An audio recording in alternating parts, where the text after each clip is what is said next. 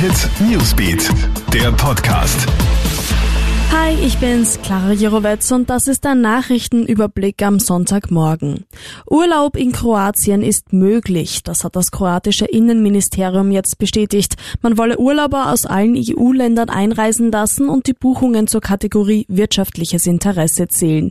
Allerdings muss bei der Einreise nach Kroatien eine Buchungsbestätigung als Beweis vorgelegt werden und man muss die Kontaktdaten hinterlassen.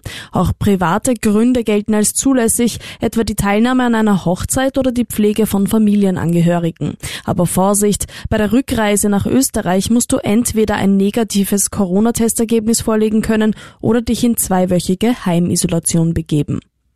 Heute feiert das Ibiza-Video Jahrestag. Am 17. Mai 2019 ist ja das Skandalvideo rund um die damaligen FPÖ-Politiker Heinz-Christian Strache und Johann Gudenus veröffentlicht worden. Die beiden sind daraufhin zurückgetreten, die türkisblaue Regierung wurde gesprengt und Neuwahlen ausgerufen. Der damalige Parteichef Heinz-Christian Strache hatte zwar angekündigt, sich komplett aus der Politik zurückziehen zu wollen, ist dann aber doch zurückgekehrt. Jetzt will er mit seinem Team Heinz-Christian Strache bei den Wiener Landtagswahlen im Oktober ein Comeback versuchen.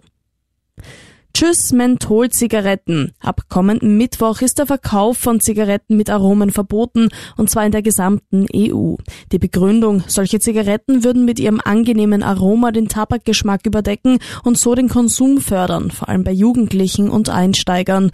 Das Gesetz ist bereits seit 2016 in Kraft. Am 20. Mai endet die Übergangsphase und ab dann sind wirklich alle Zigaretten mit charakteristischen Aromen in der EU verboten. Alle Infos zum Nachlesen checkst du dir auch auf KroneHit.at. Außerdem kannst du stündlich im KroneHit Newsbeat reinhören und unseren Podcast abonnieren, wenn du möchtest. Ciao und bis bald. KroneHit Newsbeat, der Podcast.